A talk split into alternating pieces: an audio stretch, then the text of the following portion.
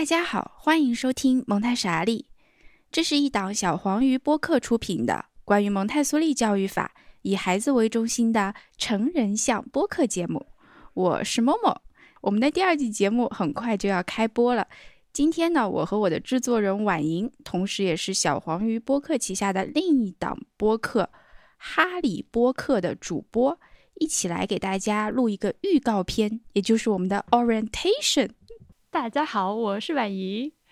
然后你刚刚那句话里面，我发现一句话说了三次播客，小黄鱼播客旗下的另一档播客《哈利播客》的主播，所以这就是播客播客的回响。我们的第二季节目的第一期将在大年初一，二月十二号的星期五上线。然后以后呢是每周的周五准时更新。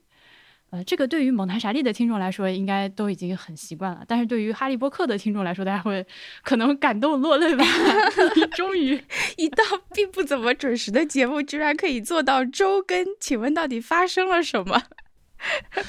那就是因为我们哈利波特和蒙台傻利两个节目都已经把第二季一整季节目做好了。对，整季完成。对，可以淡定的把腿翘起来，靠在沙发上，然后设定好自动发送之后，每周 自己播，这种感觉实在是太爽了。我们的节目呢，依然还是会在各种泛用型的播客客户端，呃，小宇宙啊，QQ 音乐呀，网易云音乐呀，呃，荔枝 FM、喜马拉雅、呃，Spotify、Google Podcast，啊，蜻蜓 FM，基本上你能听播客的地方都有。除了这些地方我们每周周更之外，这一次第二季的节目，呃，我们还发明了一个新的操作，就是付费提前听。付费提前听是这样的，呃，首先我们必须明确一点，说的很清楚啊，避免一切的误会，那就是这一整季的每一期节目，每一期节目都是会在未来免费放出来的。你付费能够得到的就是提前听。这样就是提前解锁，你听到的内容和后面的免费版是一模一样的，除非我自己中间发现，哎，这里好像可以改改，再重新补录一下，然后把所有地方都更新一下。哎，anyway，anyway，稍微有一点多的就是，呃，我们蒙太傻利和哈利波特两档节目，如果你是选择了提前付费的话，都可以获得录音全文的 PDF 文稿，方便大家未来的搜索和查看，以及。哈利波特的这个 PDF 文稿里面还会有更加详细的翻译辨析。如果你听了我上一季的节目，就知道我们每一期节目靠近结尾的时候，我都会把这一章书里面中文版翻译有问题的地方。把它一个一个的点出来，然后说出我认为怎么翻比较好。但是这样操作有个问题，就是有的时候它的这个翻译的小问题太小了，只有一个字一个词。那么我采取这种细碎的方式在节目里面说，其实非常的浪费时间，也不适合这个音频的形式。所以在第二季的节目里面，我只会在节目中去用口头表达的方式来说出那些我认为比较重要或者比较大的、非常影响理解的翻译错误。呃，其余比较小的，我会以文字的方式整进这个 PDF 里面。哈利波特和蒙台傻利的第二季节目定价都是比较高的，蒙台傻利是一百八十六元一整季，哈利波特是二百五十八元。为什么定这个价格呢？其中有很大一部分原因是，如果大家去小宇宙上购买的话，你会发现它是要先充值，然后再用这个充了值的钱去兑换节目的。为了使大家充的值每一分钱都可以干净的花掉，不会残余一些这个几块几块的余额在账户里，我就挑选了这样的一个定价：蒙台傻利的一百八十六元，等于说你在小宇宙里面要充值两次，一一八加六十八。哈利波特的话就是二百五十八元一次性的充值就可以把它花干净，呃，两档节目一起买的话，我们会有一个八折的优惠。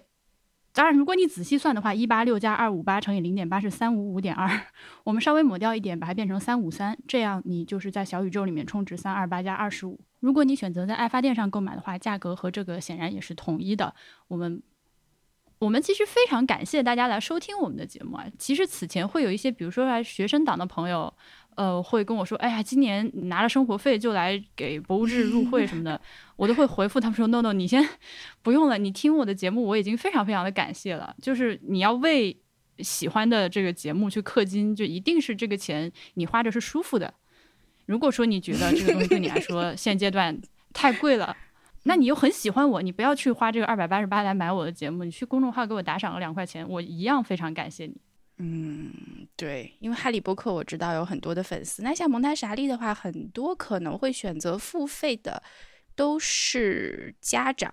那我也是希望说，也是在大家可以承受的范围内去付这个钱，就把蒙太莎利看成一个小宝宝，给他压岁钱的这种心态。如果说是 有超过这个限额，感觉比方说给自己的孩子都只是。嗯，从来没有给压岁钱这个习俗的，或者说真的觉得这个价格是有点高的话，那默默也说是完全理解，也欢迎大家能够继续的来听。那要不要你来介绍一下前五十名的贴纸和抽奖的事儿啊？轮到默默了，那默默就要来介绍一下了哈。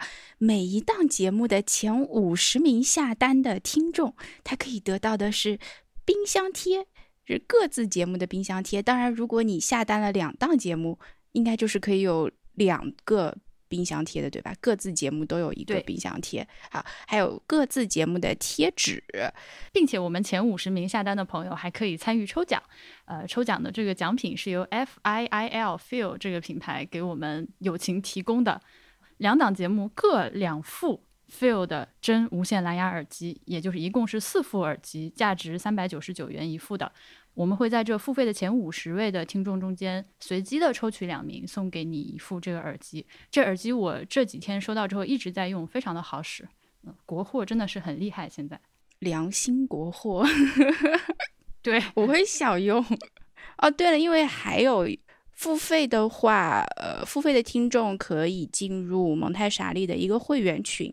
那这个会员群目前为止还是非常欢乐的，也非常欢迎大家能够加入到这个很欢乐的 会员群当当中来。我们希望我们把这件事情说清楚了。如果 如果说有什么不清楚的地方，呃，欢迎大家在我们本期节目的小宇宙评论区给我留言提问，我会尽量的及时的在评论区里面跟大家把你们的疑问都解答清楚。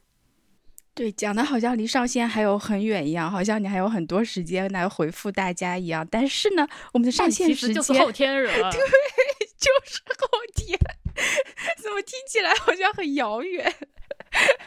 我现在就是希望节目赶紧上线，然后我从节目一开始上线，我我终于可以休息两天，躺躺两天。那过年就是应该躺平，嗯。对，那哈利波特，我觉得有一个好处是，是婉莹自己在做。我蒙太莎利之所以这一次能够完成十期这种我看起来不太可能的任务，那是因为我有一个制片人。可以在我的日历里面叮叮叮叮叮叮十次，把我的所有的日程都安排好，实在是辛苦你了，婉莹。喝水。蒙太莎利这档节目会和哈利波特有一点不一样的地方是，默默是有一个团队的，所以默默要把这个致谢还有鸣谢要放在第一期，不对，第零期要把它讲掉。不然的话，到最后很有可能大家都不一定会听得见哈。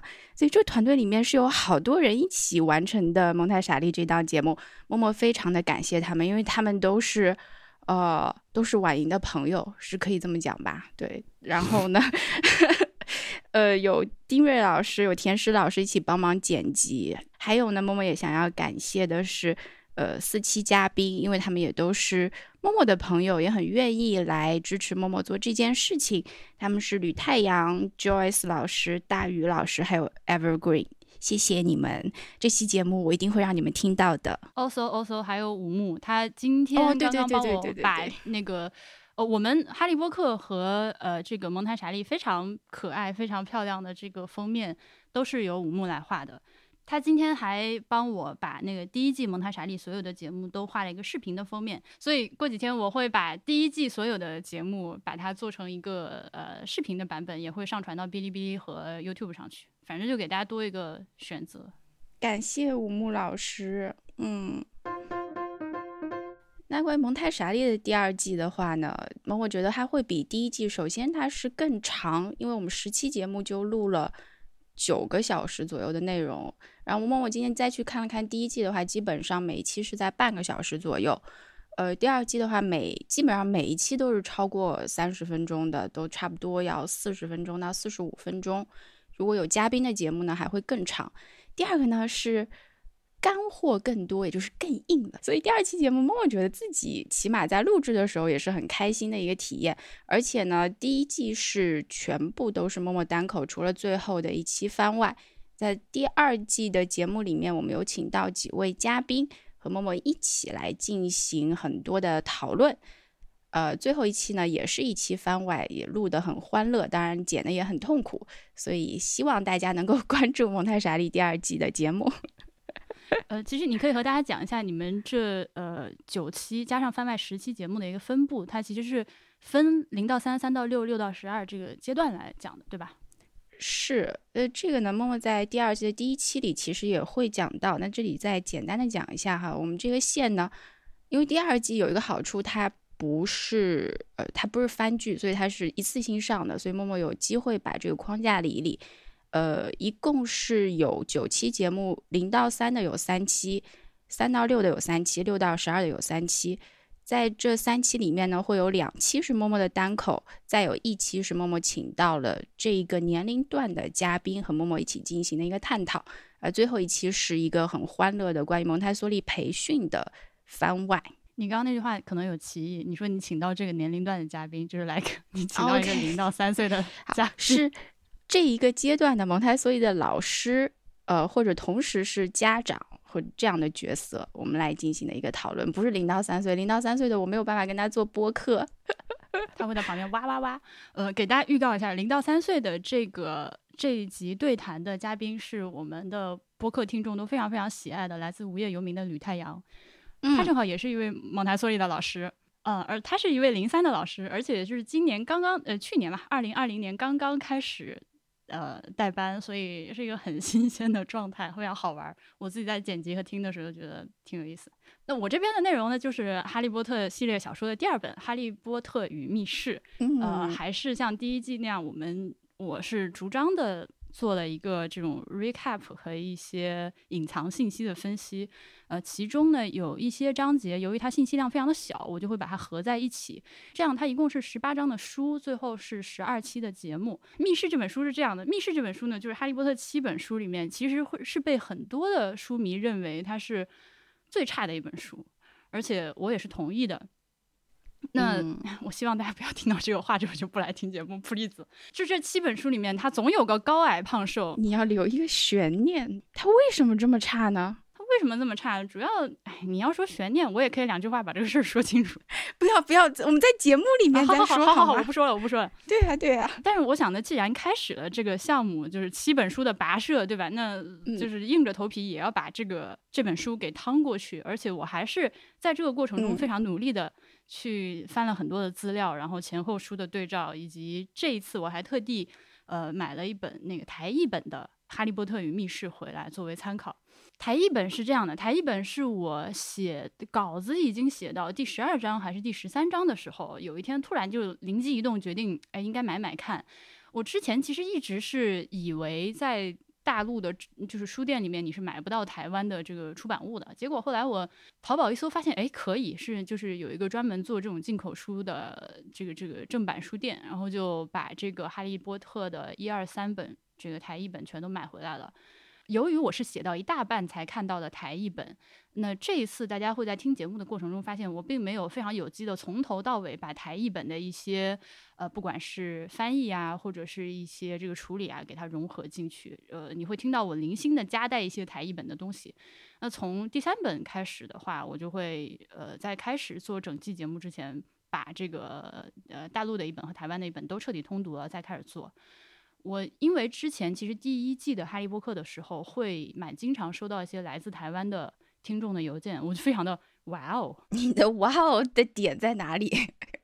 就是这么近那么远啊！然后我 做博物馆没有什么台湾听众是吧？但是你做《哈利波特》这种就是这种这种程度的话题的时候，就突然间就会吸引来更多其他华语地区的听众。那个那个，如果还这一季还是有台湾的听众的话，是非常欢迎你们继续给我反馈。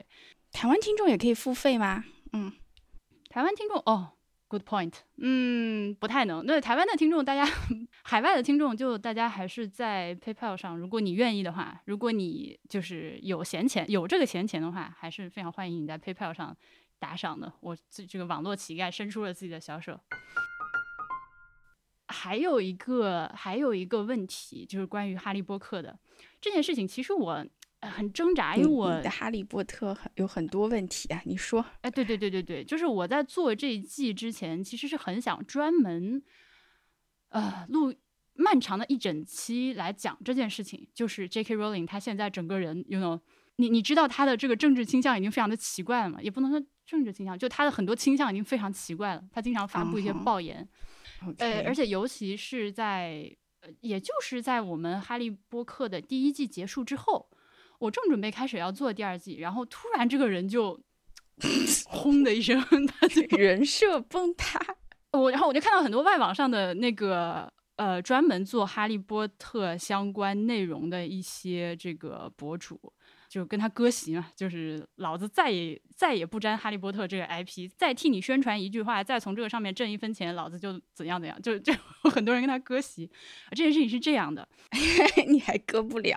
你说？嗯，我解释一下为什么这个哈利这个第二季还是做出来了，就是没有因为他这件事情我就没有做了。嗯，这件事情的发端应该是在两三年前，他那个时候其实就开始关注一些关于 transgender 的这个议题。是我现在以上引用的这个内容，有一部分是来自呃 J.K. Rowling 在他自己的这个网站 J.K.Rowling.com 上面，在二零二零年的六月十号发布的呃发表的一篇文章。这篇文章的标题叫做 J.K. Rowling writes about her reasons for speaking out on sex and gender issues，是他自己写的一篇自述的 essay，来讲自己为什么要在这件事情上发声。OK。那根据他自己的说法，是他从几年前开始关注到这个呃 transgender 议题之后，他会在 Twitter 上看到有些人的发言，有些人的故事，呃，他会截图，把它存到自己手机上，作为自己这个 research 的一部分。然后有一天呢，他就不小心点了个赞，就是手滑了，手滑之后就引起了很多人去攻击他。罗琳这个人是一个特别自尊心特别强，而且非常认死理儿的一个人。就我对他的理解的话，就是他还挺犟的。我就是不小心手滑点了个赞，你们都来骂我，那我就更要看看这个事情到底是咋回事。然后他就更加那个什么的，一直在关注这件事情。呃，那一九年的十二月份，应该是一九年的年末吧，他又这次是有意的，就是点赞了一条这个这个 tweet。呃，是一个叫做 Maya Foster 的人，他由于在自己的工作场合发表了一些 transphobic 的言论，然后就被辞退了。嗯，呃，那罗琳就公开的去支持他，说，他说那个人说的只不过是说 sex is real，那为什么连这件最基本的事情都不能说呢？啊，那我那他就被开除了，那我还要支持他一下。所以从这件事情开始就一发不可收拾。如果说一开始他卷入整个这个 transgender 的这个。issue 的时候，我觉得他还是有一定道理的，因为这件事情非常的复杂，绝对不是说你一句话两句话就能说清楚的。就是说我支持 transgender 或者我不支持 trans trans transgender，不是这样的。它里面的这个维度和光谱极其的宽泛，然后是一个非常 nuanced 的话题。呃，其实本身他在 Twitter 上开始开展这方面的讨论和 debate，就是一个非常不明智的选择，因为你在 Twitter 上三言两语，你能说明白个啥？但是。就如果说一开始的时候他还是有一点 理智的话，到后面他已经完全由于每天的在这个雪崩式的围攻和谩骂之下，我觉得他已经应激到了一种，你可以说是他的一种就是应激反应，你也可以说是他在这种极端的压力下暴露了自己内心的想法。这个就是呃，这个要留给大家自己来判断，看你是怎么想的。反正他到了最近这段时间的话。我觉得已经可以没有什么再好分辨的了，他确实就是一个 transphobic 的人，嗯，只是说和很多歧视别人的人一样，他都认为自己的出发点是好的。你知道有很多不管是就 LGBTQ 的朋友，小的时候其实看到这个 Harry Potter 系列小说的时候，是从这个小说里面获得了很大的力量的。而且，因为它里面提到了一些关于一些歧视的话题，一些平等的话题，一些要去抗争平权的话题，甚至这个对于我个人来说，也是一个呃有一个唤醒作用的一系列的小说。就我从这个里面也见到了一些就是日常生活中面对不到的问题。所以其实很多这个少数群体的朋友是把这个小说奉为自己的一个精神家园呢。然后创造了这个哈利波特世界的人，像罗琳，他自己突然哦，大家发现我操，这个人 transphobic，你知道吗？这个事情就没有办法收场，怎么办？你要不要？就一时间有很多人在网上直播烧书嘛。我就没有这方面的担心。反正鲁迅都已经逝世那么久了，他也不会再跳出来说什么言论。所以说，关注活人写的书，就是会有这样的问题。哎，你这个重点非常奇怪。我为啥？我为啥？最后在经过了一番挣扎之后，我觉得我这个节目还是得继续做呢。嗯嗯，一个是我觉得这个事情已经开始了，我想把它做完。然后就是我在上一季一开始的时候就说过，我是一个如果说一定要选择你是你是不是相信作者已死这个观念的话，那我是比较倾向于这一点的，就是我还是只认你的作品。对对对对对对对。当然了，《哈利波特》它是一个比较可以说非常特殊的一个故事，因为就是这种体量和影响力的一个系列故事，然后它的作者还在世，而且这个作者他还忍不住老是要在。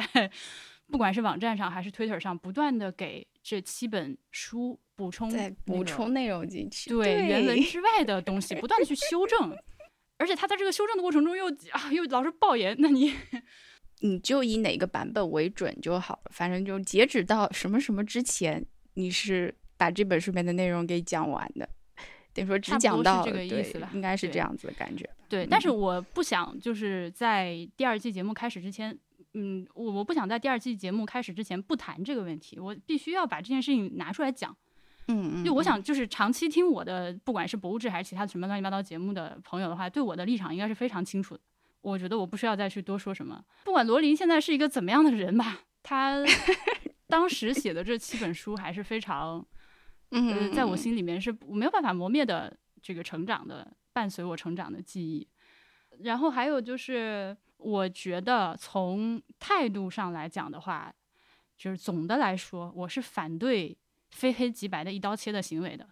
嗯，这件事情，你你要说我喜不喜欢罗琳，喜不喜欢哈利波特，支不支持他，这个太就展开讲，我们可以抽丝剥茧，一点一点的去讨论这个问题，绝对不是说一句话，这个人好或者不好，我们要把他踩在脚底或者是怎么样，不是不是这样的。嗯嗯嗯，类似的问题实在太多，就。